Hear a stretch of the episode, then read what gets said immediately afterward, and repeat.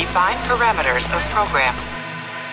Olá, eu sou a Priscila Franco, voz da Michael Burnham, e você está ouvindo um podcast da rede Track Brasilis.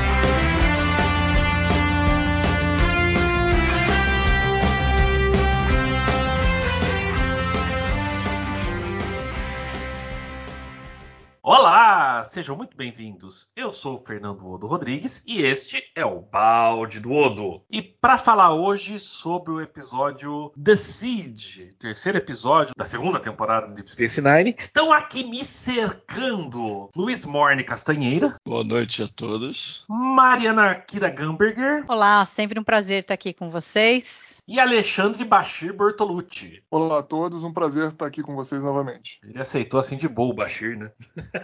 Decide é, o episódio histórico na história da franquia, porque nunca tinha tido um episódio parte 3 na franquia até então, né? E esse episódio vai concluir a trilogia do Círculo, que na minha opinião é um pouco inferior aos anteriores, mas vamos ver o que o, os nossos juízes aqui têm a dizer sobre esse episódio. Então vamos lá. Ale, impressões iniciais. Então, eu tenho uma opinião um pouco diferente da sua. Para mim, Decide é o segundo melhor episódio da trilogia. Ele só perde para The Homecoming, que eu achei melhor. Esse episódio foi dirigido também pelo Winnie Cope, que também havia dirigido The Homecoming. É, eu acho um bom episódio, considero ele como se fosse um telefilme, né? Pela quantidade de dinheiro que foi gasto nele, principalmente nos efeitos especiais. A gente tem várias cenas aí que usaram efeitos especiais, né? O Odo lá se transformando algumas vezes, algumas cenas de batalha usando efeitos visuais ali, enfim, a Kira com a Dax aquelas naves pequenas, enfim, houve um gasto razoável de dinheiro com esse episódio. E eu acho que foi o payoff de tudo que a gente viu ali, né? Na parte 1 e na parte 2. A gente teve, é, assim, até de forma surpreendente, né? A escalação de um novo ator convidado nesse episódio, que foi o Steven Weber, como Coronel Day. O Steven Weber era um ator conhecido, ele fazia uma série na época, uma sitcom chamada Wings. Aqui no Brasil era de pernas pro ar. Então Isso. ele era um, um, rosto conhecido na televisão, né? É engraçado que ele tá até hoje, né? Trabalhando com televisão. Atualmente ele faz o Dr. Dean Archer, né? No, no seriado Chicago Med. Ele começou na sétima temporada e, e tá na oitava. Eu, por um acaso, assisto, né, esse seriado. Então, é, é interessante, né, é, o, o, que aconteceu é, no primeiro episódio de Homecoming, o que foi setado no segundo e agora com as conclusões. Claro que o episódio não é perfeito, ele tem as suas falhas. Acho que o final ele foi um pouquinho corrido. A gente teve aí a morte do Linalas, que eu também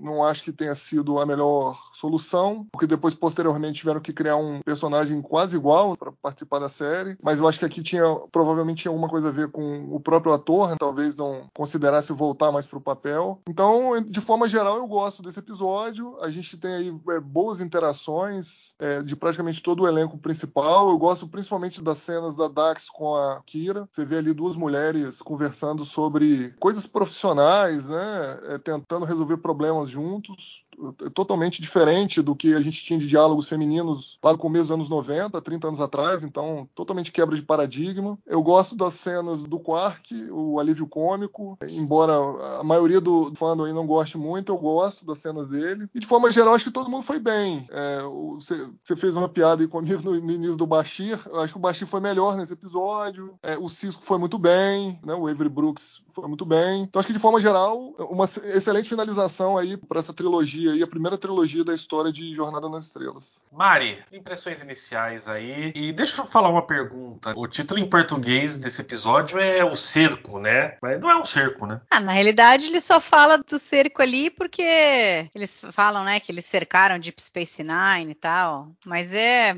muito fraco isso daí. Né? Obviamente que a federação não ia defender Deep Space Nine da maneira como talvez eles esperassem que fossem, né? Nessa parte assim não tem muito a ver. Mas talvez tenha a ver com, sei lá, o cercar outras coisas ali, né? O Jaro estava sendo cercado, vamos dizer assim, pela federação, eles estavam cercando para tentar chegar lá em Bajor e colocar em xeque-mate o coup d'etat dele. Né? Talvez fosse mais isso do que dos bajorianos em relação à federação, a expulsar os estrangeiros de Bajor tal. Mas enfim, com relação ao episódio em si, eu gosto dele. Essa última assistida que eu dei aqui antes da gente gravar, ele cresceu mais no meu conceito, mas o que ele sofre é que eu acho que por conta da trilogia como um todo, eu acho que eles deixaram uma coisa de fora e que eu acho que acaba recaindo sobre esse episódio, que é não ter nenhuma consequência para o Jaro. A gente não vê o que acontece com ele. E eu acho isso uma grande falha dessa trilogia. Eu acho que faltou isso daí. A gente nunca mais fica sabendo sobre o Jaro, que fim deu nele. Ele foi preso, ele fugiu, o círculo, que consequências tiveram. Então eu acho que ficou faltando isso daí. E aí, como esse é o último episódio, acho que ficou faltando um fechamento ali. Então eu acho que isso acaba rebaixando um pouco o episódio, mas ainda assim eu acho que ele tá no nível dos outros dois. Eu gosto demais das cenas da Kira, né? ela com a Dax, o Alexandre falou bem, essa interação das duas, as duas tendo que trabalhar juntas, cada uma fazendo o que sabia fazer de melhor ali, mas ao mesmo tempo assim uma conversa descontraída e até engraçada em alguns momentos. A Dax falando: "Não, não, pode deixar que eu vou fazer esse motor funcionar, porque eu não tô afim de ficar aqui comendo paluco". Ou então ela bater na cabeça, tudo. E a Kira, você percebe que ela meio que tá saudosista assim, embora não tenham sido dias fáceis que ela viveu durante a ocupação, era o que ela sabia, era a vida dela ali. Ela estava meio que repassando isso depois de um ano com a federação. De repente, ela se viu tendo que fazer coisas que ela fazia lá há um ano atrás, enquanto ela estava durante a ocupação de Bajor, lutando pela independência. Então, eu achei bacana isso daí. E a cena final dela com o Cisco, com o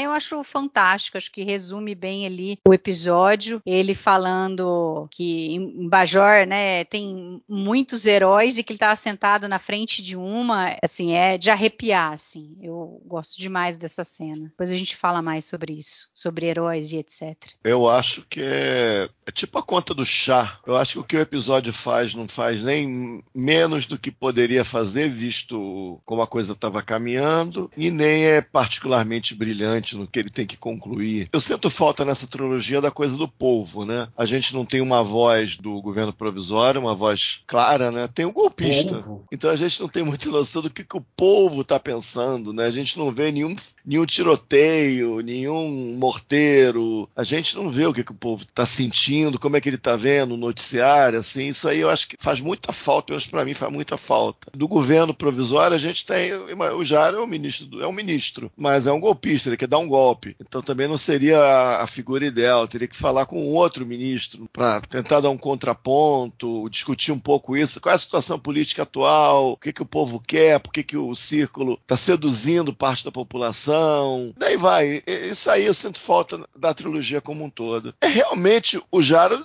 ele desaparece com muita facilidade, né? Você pode até pensar, ah, e a organização também some com tanta facilidade que a gente não lembra mais. Eu acho que não é mencionado o círculo depois. Acho que nem mencionado é. Então é uma coisa um pouco, né? É bem decepcionante, porque os caras estavam na iminência de dar um senhor golpe e o negócio meio que se dissipa. Eles fizeram uma coisa legal, que eu acho que a Win pega aqueles dados ali, aquele disquete, sei lá, que era aquele troço da Kira, e joga assim na frente de todos. Ó, acho que a gente deve, com o jeitinho particular dela, a gente deve investigar isso aqui para ver se é autêntico, né? O senhor não vai se opor, né, ministro? Ah, não, claro, não, eu, tá definido. Então isso foi legal. Pra Win, o episódio faz coisas similares, né? Porque o, a continuidade do Frank Langella não era uma possibilidade. Então é meio que você é dado alguma coisa do círculo com um outro personagem, talvez fosse legal ter, né? Se o Frank Langella seria impossível, talvez um outro personagem. E o mesmo para Richard que seria talvez, não sei, não sei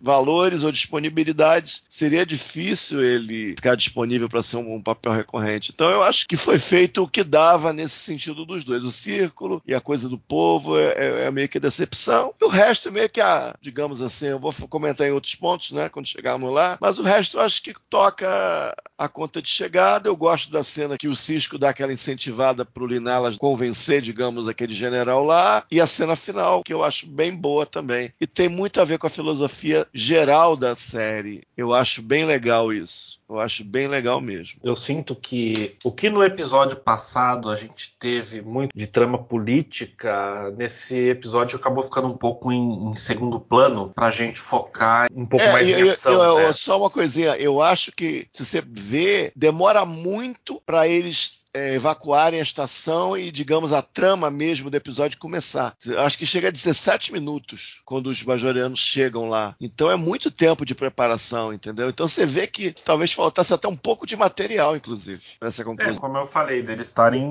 focando um pouco mais em ação, né? Ou, ou suspense ali. É, e outras coisas que não fazem um pouco de sentido, né? Tipo, três runabouts, evacuar Deus e o mundo da estação. É, me explica essa. sentido. A É. federação, que em- no episódio passado eram sete horas, né, para chegar às naves bajorianas, não tem nenhuma nave que chegue em sete horas, com wormhole ali, é, não tem nenhuma nave de pesquisa, exploração, nada ali por perto para ajudar. Então, é, quem que eles evacuaram e com que nave? Só com os exploradores mesmo? O pessoal bajoriano, o pessoal bajoriano ficou todo na estação? Parece É, que o pessoal não também, bajoriano né? não precisava sair, né? É o que o Linalas fala. Pra que, que vocês estão indo embora? Vocês estão com medo Mas- do quê? É, Porque mas vo- ele- eles tinham que Então tirar eles o pessoal ali. que era não, não Eles bajoriano, ficaram né? no- nos aposentos deles, então. Acho que Isso, sim. ficaram à acho parte. que sim. É. Isso. É. Porque É, o o grosso deu- deve ser de bajorianos, né? É, o que deu para entender é que as famílias dos tripulantes né, da frota Sim. foram evacuadas. É, dá para perceber né, é que quando o pessoal está saindo do promenade, que tem vários civis ali, né, de outras raças que provavelmente também foram Isso. evacuados. Então os bajorianos ficaram, ficaram assim meio à, à parte de tudo, né? O discurso do Linalas é fantástico, né? Vocês estão com medo de quê? Que um bajoriano mate um bajoriano? This is Bajor. We are Bajorans. We fought a war to regain our homeland. How can you abandon it like like frightened Cardassian bold?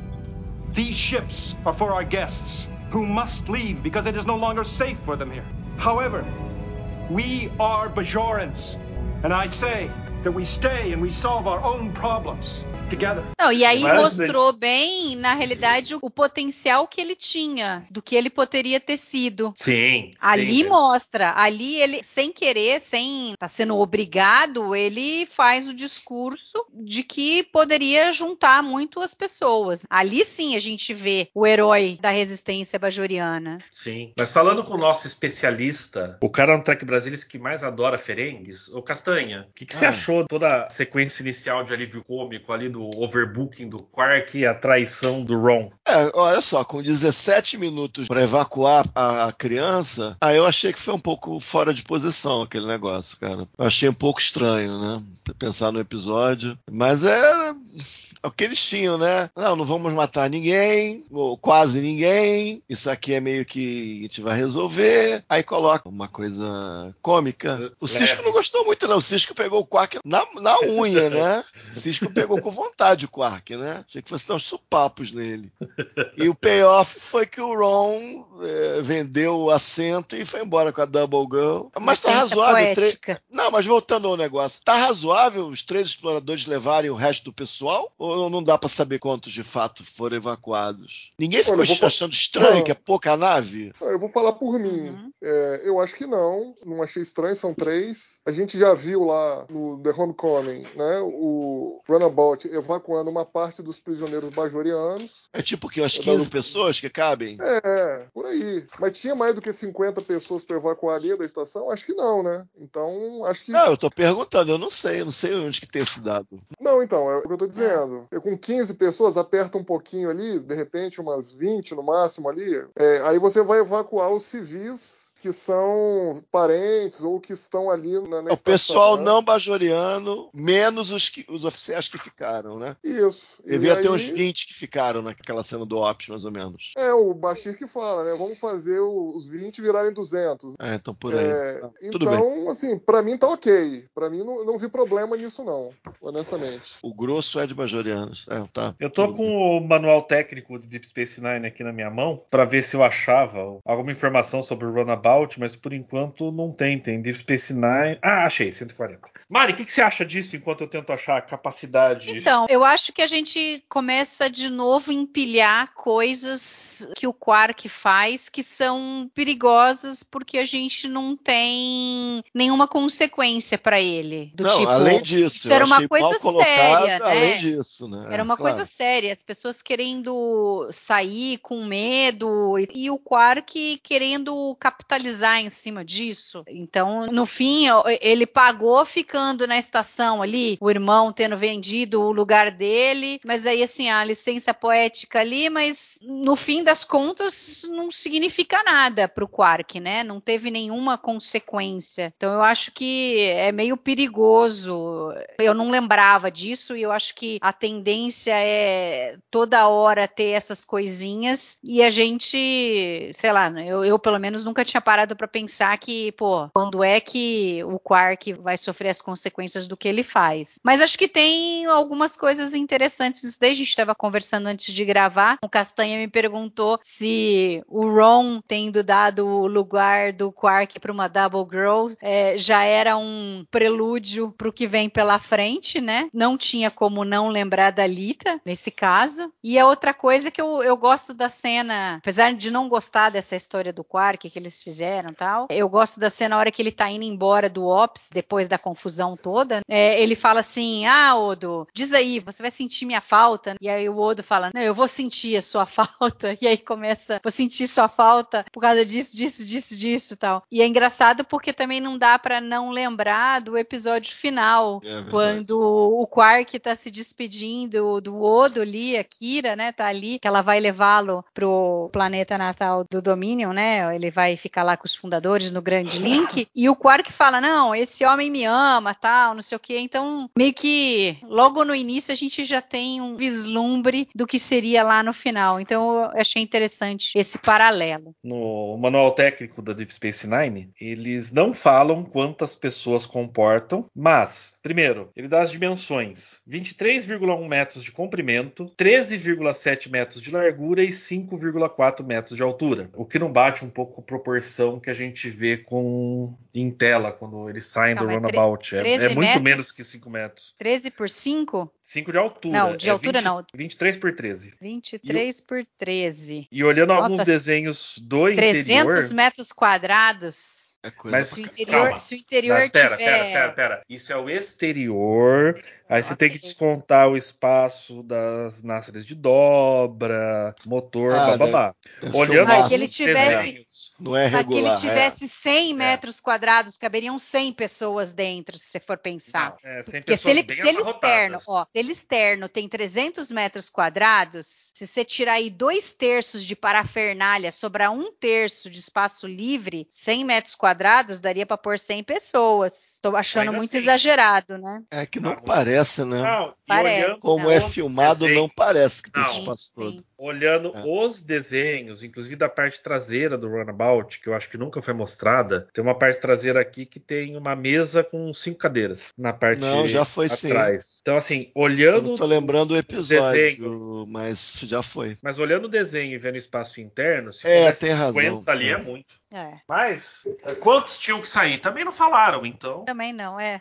Aquela aglomeração. É, mas a de ideia ba- é essa: o grosso é bajoriano. Exato. Aquela A maioria, aglomeração. a maioria iria ficar de qualquer jeito. Acho que esse que é o, Uhum. É, que é o ponto a- a- principal. A aglomeração de bajorianos que a gente vê lá tem quanto? Uma dúzia? É, eu imagino Agora, claro, né? nos- Pensar que não aposentos, tinha né? nenhum, nenhuma outra nave que estava E passando alguns por outros ali. já começaram a voltar pro planeta temendo alguma coisa, talvez. Não, é isso, Né? isso que eu acho. O, o- Tô ajudando o roteiro, né? Tô ajudando o roteiro. Aham. considerando o, o wormhole, Sim. eu não estou dizendo que tinha que ter uma nave de maior porte da Federação na estação o tempo todo. Agora são sete horas Quanto que a Enterprise D, por exemplo, já não andou em, em sete horas em dobra máxima para chegar num lugar numa situação de crise? Então, uh, eu acho um pouco estranho, mas aí é a conveniência do roteiro. A mesma discussão que a gente teve da primeira diretriz na semana passada, que você tá forçando para ter um momento heróico lá do Cisco, da tripulação, a cena logo no começo, né? Ah, Quem quiser desistir, desista agora e ninguém desiste. Uhul, olha, somos um time. É, aí é, é é, básico, manique- é, maniqueísmos de roteiro que, que a gente já viu um É milhão de vezes. tipo Sim de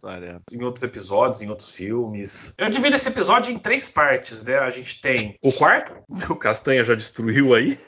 A gente tem a disputa pela estação e a gente tem a Kiri e a Dax tentando levar as evidências para o governo provisório. Eu acho que a parte da estação, aquela guerrilha ali, foi bem feita, tirando um ponto que me incomoda. Porque até onde eu sei, Ale, a gente só tem hologramas no holodeck, né? Como é que você atrai o pessoal para uma armadilha dentro do holodeck sem eles saberem que estão entrando no holodeck? Não, eles sabiam. É, na verdade, eles deixaram uma forma de atrair os caras lá, provavelmente com algum subterfúgio de tecnobaboseira, né? Porque é informado lá pro Coronel Day, olha, nós é, identificamos aqui formas de vida dentro da da holosuite e tal, e os caras foram Isso. atrás. Então Uhum. eu não sei se eles colocaram alguns comunicadores ali dentro, eu não lembro exatamente, tá? Honestamente, eu não lembro. Mas, é, enfim, né? Foi uma isca e os caras caíram, né? Mais uma vez, conveniência de roteiro. Agora, essa cena também não precisava, tá? Essa cena não precisava, porque eles podiam ter é, é, prendido ou teletransportar, já que eles tinham a- a- uma forma de teletransportar, né? Isso, O- no final, no final a gente Oi? sabendo, né? Eles tinham transporte funcionando. Não, então, exato. Eles pegaram, tiraram o Coronel Day de dentro da holosuite e, e transportaram de volta lá pra Ops. Eles podiam ter feito a mesma coisa com os prisioneiros lá que eles queriam, né? Trancaram a holosuite, ok, tudo bem, conveniência de roteiro. Mas se fosse uma coisa, uma cena que incomodasse tanto, eles podiam ter achado alguma outra solução possível. É, Honestamente, isso não- também não me incomodou muito, não. Eu só acho estranho, sinceramente, de forma geral, nessa cena. Tudo bem, o Coronel Day tava trabalhando lá com o Jaro, mas, pô, o cara é bajoriano. Ele ouvindo que os cardassianos estão envolvidos no golpe que tá acontecendo, pô, o cara não ia achar pelo menos estranho, não? Tipo assim, pô, peraí, peraí, eu vou, vou parar pra ouvir um pouco melhor aqui. E aí eu não, acho que. isso. Olha, eu acho que você tá certíssimo aí, porque vamos lembrar do episódio passado que o Cisco vai lá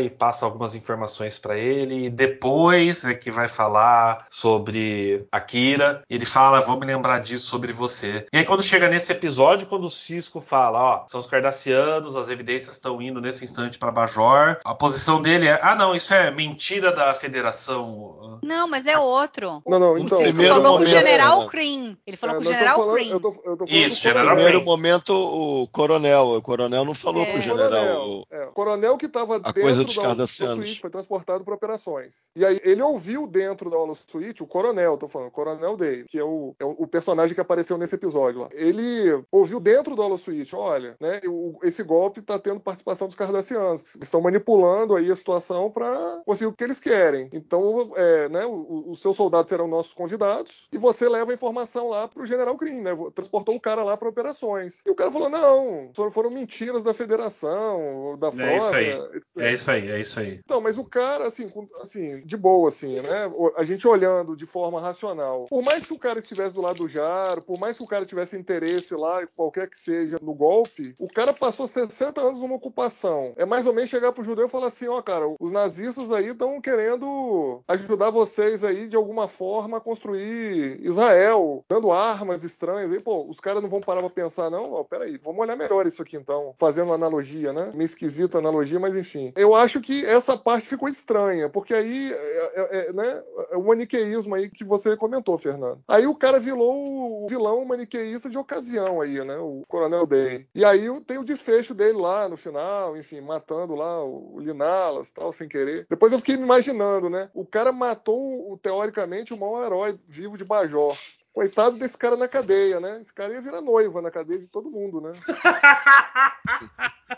Meu Mas Deus. eu, eu acho que ele, diferente do General Cream, assim, acho que os militares resolveram apoiar o Jaro porque acharam que ele tinha uma proposta melhor, sei lá, para Bajor tal. Mas eu acho que o Day, ele já era do círculo, entendeu? Ele não era um, Já era um cara, ele não né? era um militar que estava recém recebendo ordens, ele não era somente o militar ali recebendo ordens. Eu acho que faz mais sentido ele fazer parte do círculo, entendeu? Dele ter essa cabeça de Bajor só para bajorianos, de não acreditar no que a federação fala, entendeu? Ou talvez um pouco ali de uma lavagem cerebral, porque ele é o soldado raso ali, mas é o cara que quer subir. Você vê que ele queria é, logo de início falar para o Jaro que eles tinham é, não encontrado nenhuma resistência, que eles tinham dominado Deep Space Nine, que estava no comando deles agora e tal. Ele queria crescer na massa com o Jaro. Então eu entendo ele não querer passar essa informação pro Kryn, seja tanto faz se ele não acreditou porque ele não acredita nada no que a federação falou, seja porque ele não quer a federação ali e ele não tem a capacidade para pensar e discernir o que, que significa os cardassianos fornecendo armas, entendeu? Então é o soldado raso ali besta que não tem muita capacidade de pensar não. Tanto que no fim ele queria matar o Cisco ali. Errou, o, o Linalas acabou se jogando na frente, ele acabou matando o Linalas. Mas a intenção dele era matar o Cisco. É uma coisa assim, é igual a outra lá, eu esqueci é, o nome lá da assistente do O'Brien em The Hands of the Prophets, que ela cegamente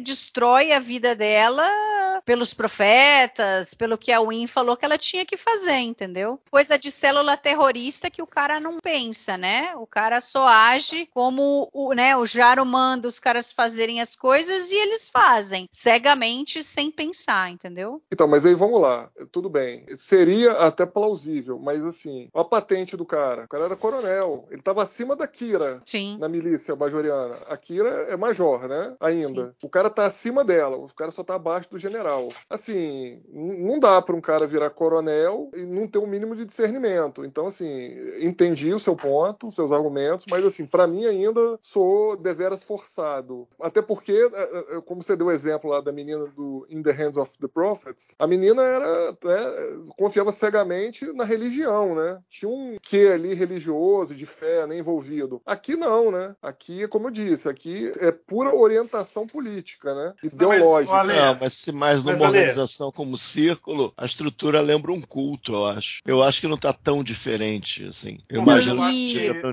Peraí, diferente. gente, peraí. Deixa eu só falar uma coisa. Essa questão da religião às cegas é um pouco relativa nos episódios. Por quê? Vamos pensar no In the Hands of the Prophets, a menina lá. Não, ela fez isso porque ela era cega pela religião, não sei o quê. Mas ao mesmo tempo, em princípio, tudo que ela fez foi contra o emissário dos profetas. Que não faz sentido, entendeu? É meio maniqueísta isso, porque vou fazer isso, a minha religião, não sei o quê, mas peraí, o que eu tô fazendo não é o que o emissário dos profetas quer. Não faz sentido, na minha opinião, entendeu? Não, Aí- mas- Mas Não, porque não- daí você tem aquele pessoal que não acredita que o emissário seria o Cisco. Como que um cara Isso, que não é bajoriano pode ser o emissário, entendeu? Aí é o pessoal Isso. mais ortodoxo, você pode trabalhar com esse lado.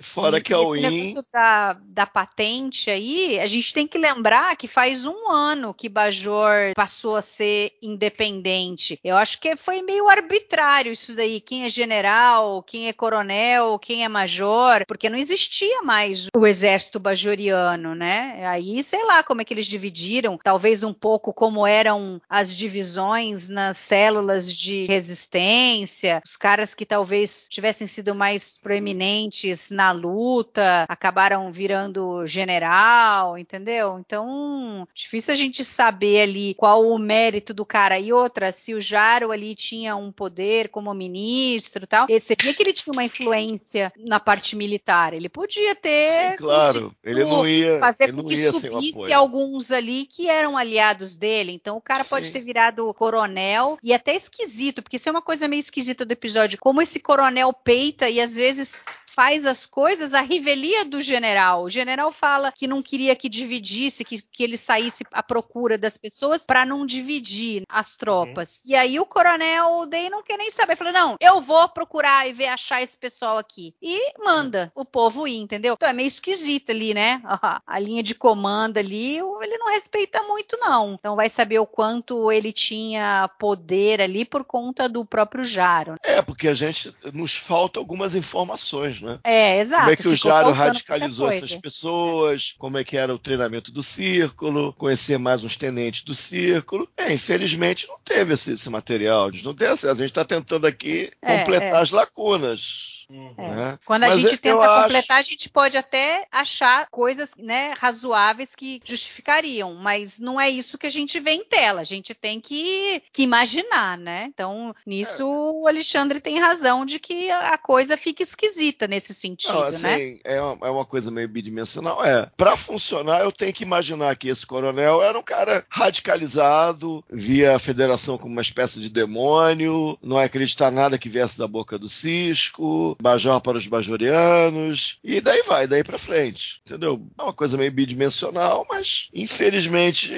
é um certo tema atual por aí, né? Então, infelizmente. Acho que da, 30 anos atrás eu acharia mais bidimensional do que acho hoje, infelizmente. É, tem isso, né? A gente tem algumas coisas de extremismo um pouco mais modernas. Mas para fechar essa parte da estação, eu acho assim que desde o primeiro episódio a morte do Linalas estava telegrafada. Você sentia isso, Mari? Ah, eu sentia, porque ele não queria estar ali. E a gente. É que assim, o Aira fala depois, lendo, né? E aí, com a justificativa dele, a gente percebe o que aconteceu. Ele fala que tinham dois motivos pelo qual ele quis matar o Linalas. Primeiro, que ele queria é, complementar o arco do herói que vai se sacrificar, tal. Então ele era um homem vivendo uma mentira, precisava de redenção. Então isso precisava envolver um alto sacrifício. E a outra coisa é que ele não sabia se poderia trazer o ator novamente para ser recorrente. O que é engraçado porque depois eles substituem ele pelo Shakar que apareceu só em três episódios.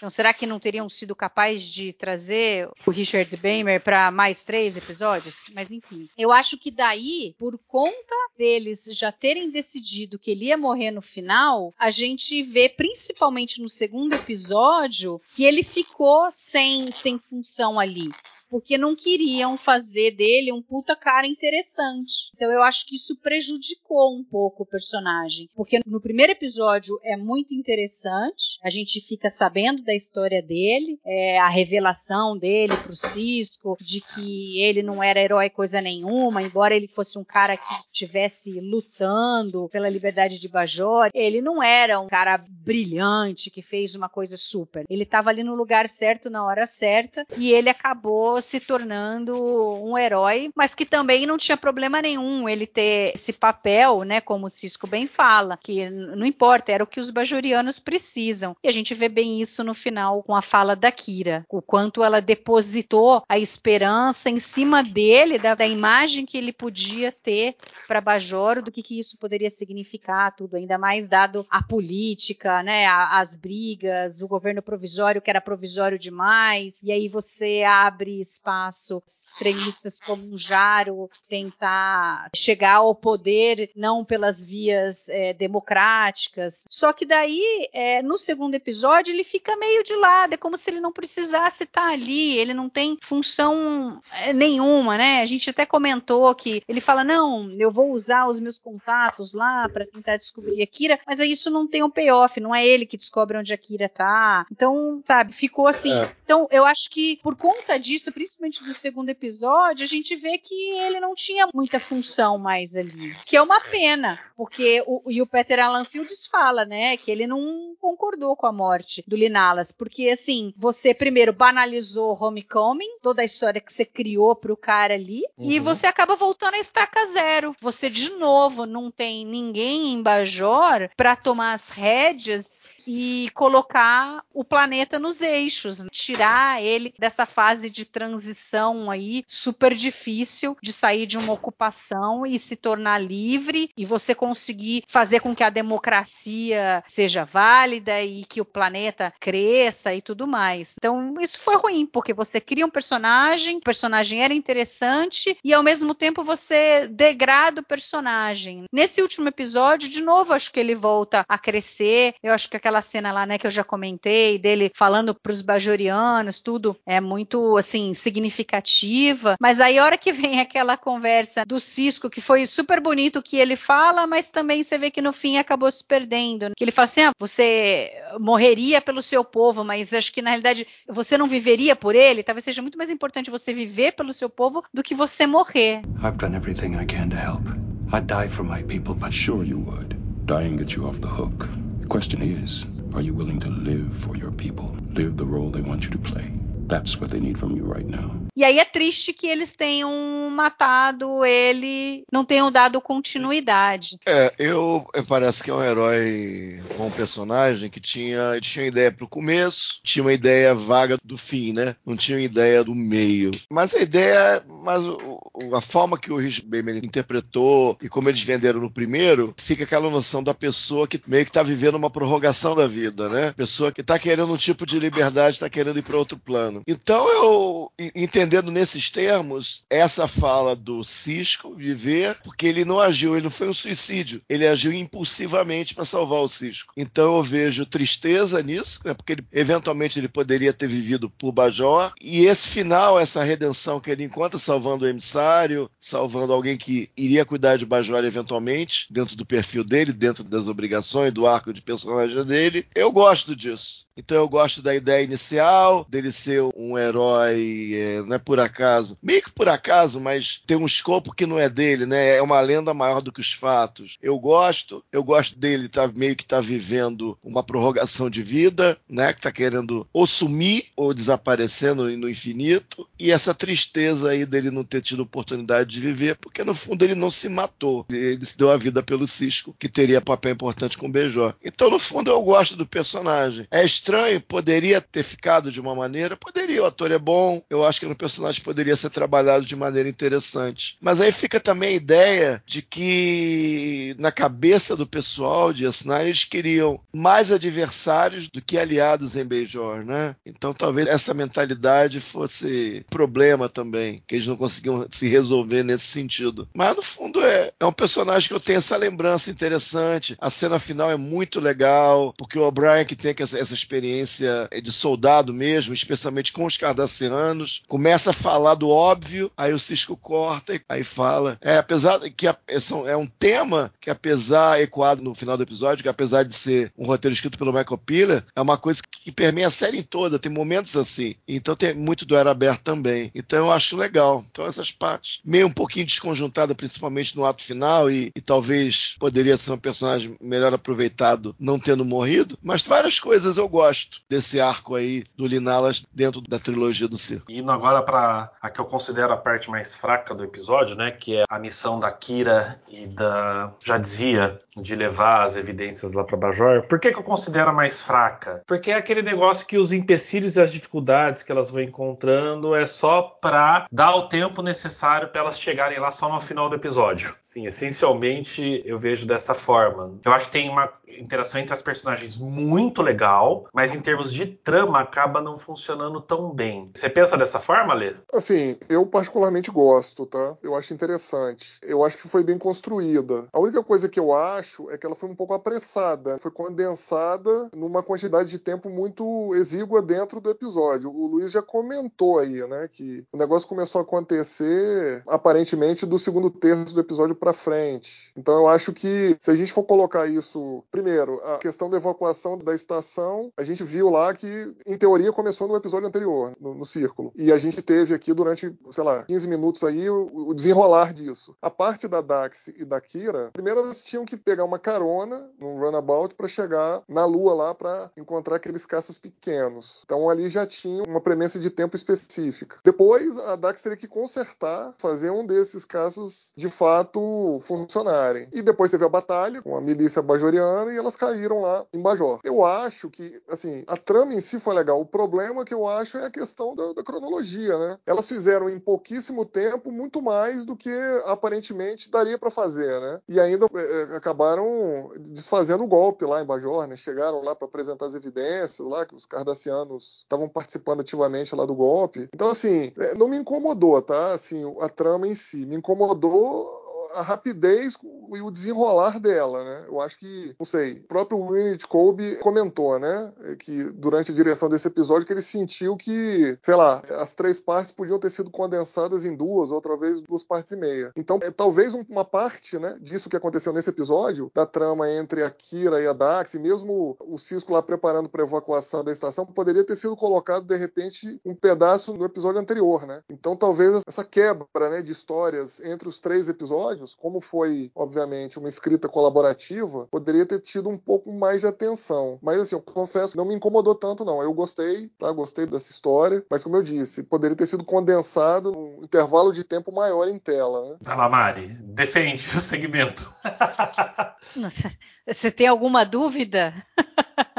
Nenhuma. Mim, as melhores cenas são sempre com a Kira, entendeu? Não, eu gosto demais dessa parte. Eu acho que, como a gente já falou, a interação da Kira com a Dax muito legal, dessa volta da Kira a viver aquilo que era o dia a dia dela, entendeu? Era tudo super precário, nada funcionava direito, não era nada tecnológico. Você vê assim, o tanto que a resistência de Bajor fez milagre contra os cardassianos. Então eu gosto dessa parte deles mostrarem essas coisas assim e dar um, umas ideias de como era durante a ocupação. E aí acho que o Alexandre falou bem, podia ter tido mais coisa ali, mas no fim condensaram isso nesse episódio e aí tinha muita coisa para mostrar. Talvez eles tenham errado um pouco de no início demorar muito para acontecer essas coisas. Por outro lado, eu gosto das cenas de despedida, depois eu falo sobre isso. Então eu acho que assim, não foram cenas que ficaram demais ali que poderiam ser tiradas, eu gosto delas, mas aí você acaba tendo um monte de coisa acontecendo. Eu não tenho essa sensação de que ali só tava para fazer encher ali para dar tempo de chegar no final. Eu gosto como eles fizeram, gosto delas entrando na câmara dos ministros,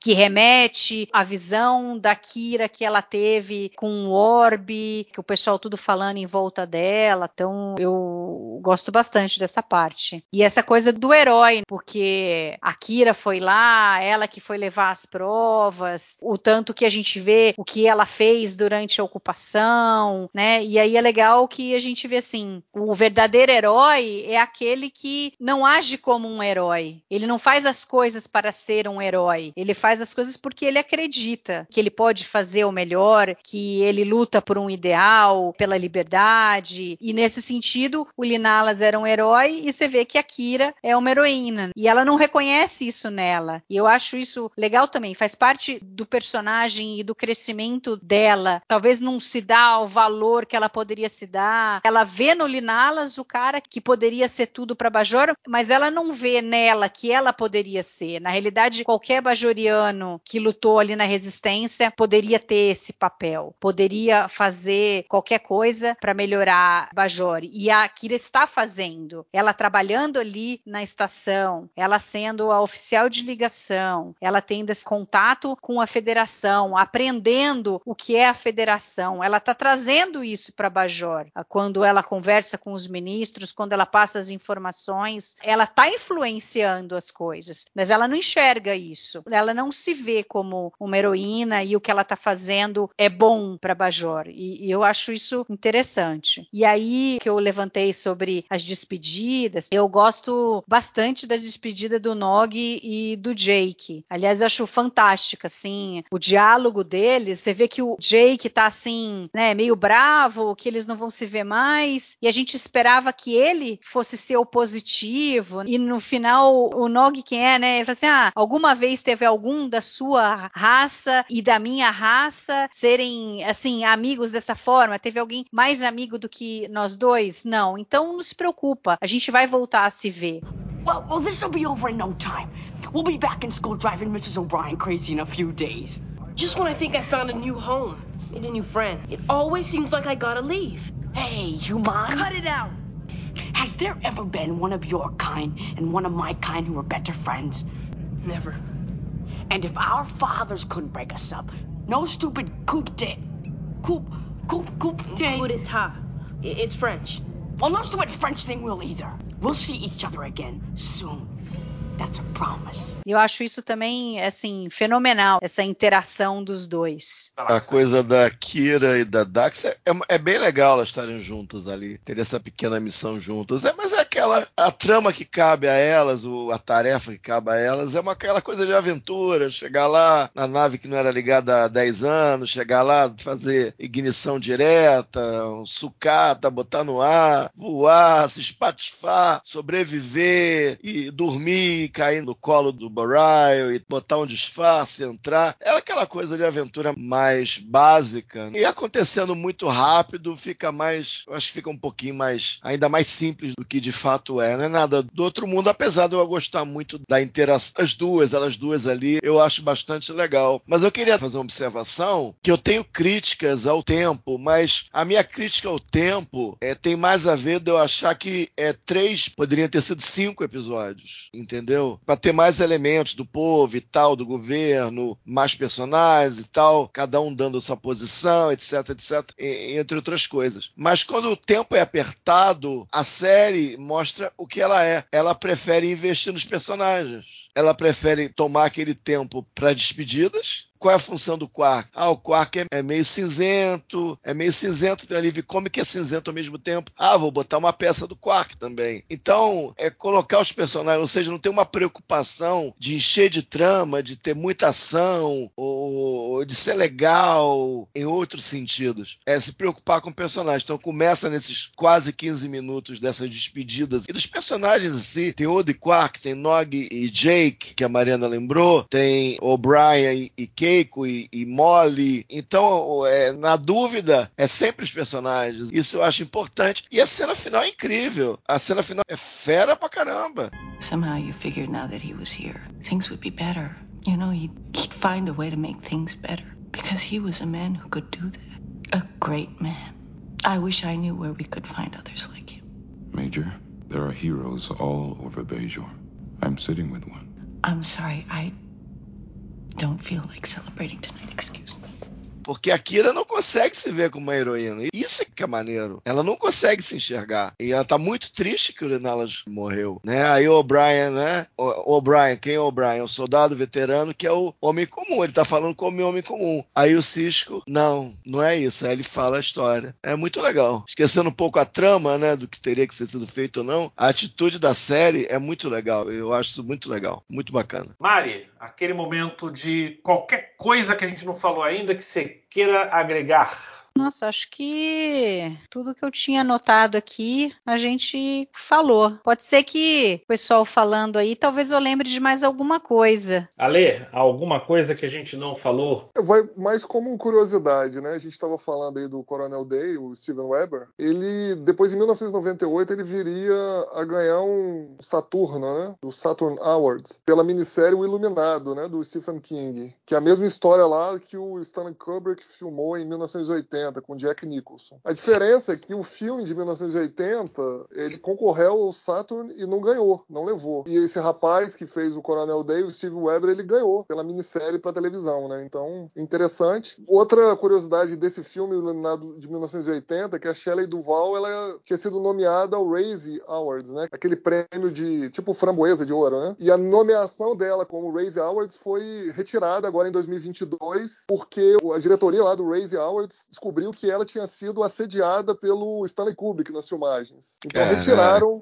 é, retiraram essa nomeação de framboesa dela, entendeu? Só uma curiosidade aí, não tem muito a ver com o episódio, eu só puxei um pouquinho aí por causa do Steven Weber, mas achei interessante. De resto, vocês já falaram tudo sobre o episódio. Na estação, quando eles estão se preparando para lidar lá com a trupe de bajorianos invasores, eu gosto da interação deles via os comunicadores, do O'Brien, que ao invés de sintetizar um negócio legal, e o Cisco fala, pô, podia ser uma sopa de não sei o quê, naquele um gosto mais de, de chefe, né? Nós, o O'Brien, né, que foi soldado, sintetizou rações de emergência. Aí o Bashir abre o troço e cheira mal, né? Cada um, vocês têm que agradecer ao chefe Miles O'Brien, que vocês vão comer isso por três dias. Esse tipo de coisa eu acho legal pra caramba. acho que às vezes a trama é, é meio fubá, mas você gosta desse molho dos personagens e acaba te levando de algum jeito. Eu acho legal. E nesse molho eu achei o Bashir também um pouquinho melhor essa semana, um pouquinho mais com um pouquinho mais de vida também. Achei, eu achei que foi posto para um uso melhor. Achei, achei legal. E é engraçado que ele fala: "Ah, não, porque quando eu estava na academia, eu criei, né, uma barra muito mais nutritiva e muito mais e, gostosa". E essa aí eu tal. achei razoável, achei até engraçado. Eu achei até engraçado, uhum. né? Porque meio faz que muito sentido que... na genialidade dele, né? Dele ser capaz de fazer esse tipo de coisa. Entendeu? Achei, achei legal. E eu lembrei de uma coisa que o Castanha, na realidade, falou mais ampassant, assim, mas eu gosto Sim. muito da interação da Win com o Jaro, né? E a Win ali, é, quer dizer, ali era a Câmara dos Ministros e ela tava lá. Por que, que ela tava lá? Porque ela é uma VD que tá na Câmara dos Ministros. Câmara dos Ministros não era só para ser os políticos. E ela já se metendo. Ali a gente vê como Bajor não estava conseguindo separar muito a religião da política. E a gente vê mais para frente como a Win, já como Kai, ela tenta, acho que ela já era Kai, né, em Shakar. Já, já era, cara. Quer dizer, ela tentando ali é, juntar eleita. os dois poderes e ser eleita também como primeira-ministra. Então é interessante como ela tá sempre ali tentando ter o máximo de poder e como ela deu É, um o- golpezinho no Jaro. A hora que ela viu que o Jaro ia se ferrar, que tinha dado ruim, ela não teve nenhum pudor ali em queimar o cara. É, e eu acho que ela sai de uma maneira legal, porque ela, a face pública tá bem posta, né? Eu acho que ela se sai de uma maneira bem legal. E você vê que o Vedek Bryle entra com as duas, aparentemente sem nenhum tipo de, como é que fala, de revista, né? Elas entram Sim. Sem nenhuma identificação, presumivelmente. Sim. Ou seja, tem essa coisa meio promíscua, vamos colocar assim, da religião e do poder político ali, instituído, né, na, em Bejor. Né? Tava bem bagunçado mesmo. Então, por isso É porque faltava... é uma coisa que a gente não sabe, É. por exemplo. A gente poderia imaginar que o governo provisório meio que pode ter sido preso pelos militares. E não, isso não é falado em nenhum momento. Porque se você vai dar um golpe, você vai tirar quem está do poder. E aí eh, não tem como. Os militares tinham que pegar o governo provisório e colocar em algum lugar, prender em algum lugar, não deixar os caras poderem se comunicar com ninguém. Mas isso não é falado, né? Isso que você falou que precisava ter cinco episódios, eu concordo. Eu acho que é- faltou é, isso muito aí não tá a claro, gente falar não. mais sobre isso. Eu acho que eles teriam que marchar, chegar onde eles estavam, aí prender, eu acho. Não tá bem É, claro porque pra mim se ali já ali, tinha um né? golpe, né? Se ali já tinha o golpe estabelecido, né? Se É, já ali tinha... parece ele não que o tinha Jaro ido já ia público. Tomar meio que o poder. Ele ia É. lá, sei lá, os ministros iam meio que. Parece que eles iam votar e ele seria, tipo, eleito, né? Primeiro-ministro do governo, alguma coisa assim, né? Entendi. Isso faltou um pouco. Acho que precisava ter tido ali para completar a história. Muito bem, para fechar, o círculo. Ale, sua nota para Decide. Eu dou três. Se tivesse três e um décimo, eu teria três e um décimo, porque ele foi um pouquinho melhor que o anterior. Mas não tem, a gente dá três. Mari, sua nota para Decide. Vou dar 3,5, porque daí vai ficar com 3,5 os três episódios e a trilogia fica aí na média para mim como 3,5 estrelas. Castanha. Três estrelas. Eu fico com duas estrelas e meia para Decide. E vamos ficando por aqui. Terminamos a trilogia do Círculo. E daqui 15 dias estaremos de volta com o próximo episódio da série. Brigadão Castanha. Valeu. Brigadão Mari. Falou, gente. Obrigada. Brigadão Ale. Valeu, até a próxima. É isso aí. Fui!